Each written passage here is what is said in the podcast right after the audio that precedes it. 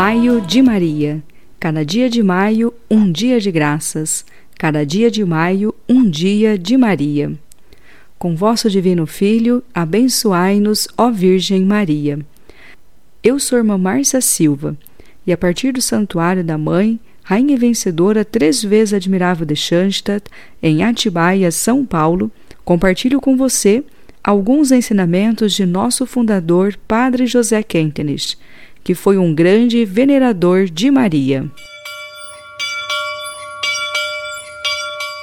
Precisamos carregar sobre nossos ombros as tarefas de nossa época. A Mãe de Deus está no centro da história. Todos os lugares modernos de peregrinação apontam na mesma direção. Sem mim, o mundo não pode ser arrancado do abismo. Isto quer dizer que precisamos mostrar ao mundo a posição da Mãe de Deus. O mundo não se salvará sem a colaboração da Mãe de Deus. A Mãe de Deus pode dizer: nada sem Deus, mas também nada sem mim. Outrora ela foi a mais pequenina, ficou em segundo plano. Faz parte do mistério da vida de Maria o fato de menor ter sido colocada em primeiro plano. Ela foi sempre a menor, deixando Jesus em primeiro plano. Quando Jesus aparecia, ela permanecia oculta. É verdade que uma mulher tomada de entusiasmo pela personalidade de Jesus brada: Bem-aventurado o seio que te carregou. Mas, de modo geral, a Mãe de Deus permanece em segundo plano.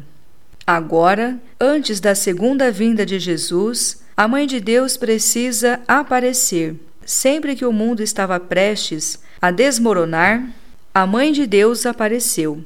Ela foi destinada por Deus a restituir a paz no mundo. Sempre que estava prestes a desmoronar, o mundo procurou grandes personalidades.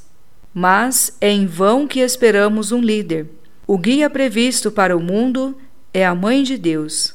O guia do mundo é o reino mariano consagrado a ela, convocado para a salvação do mundo.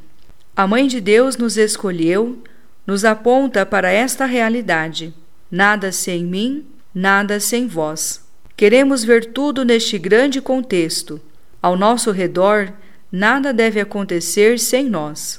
Precisamos cuidar de nos tornarmos um tambor, no qual a Mãe de Deus pode revelar suas glórias ao mundo.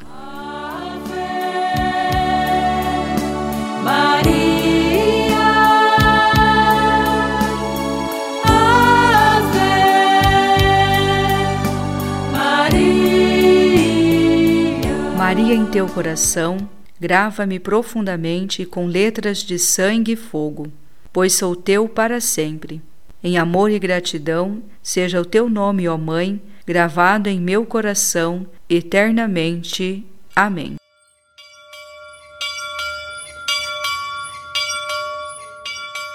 Um servo de Maria jamais perecerá. Fique com Deus e até amanhã.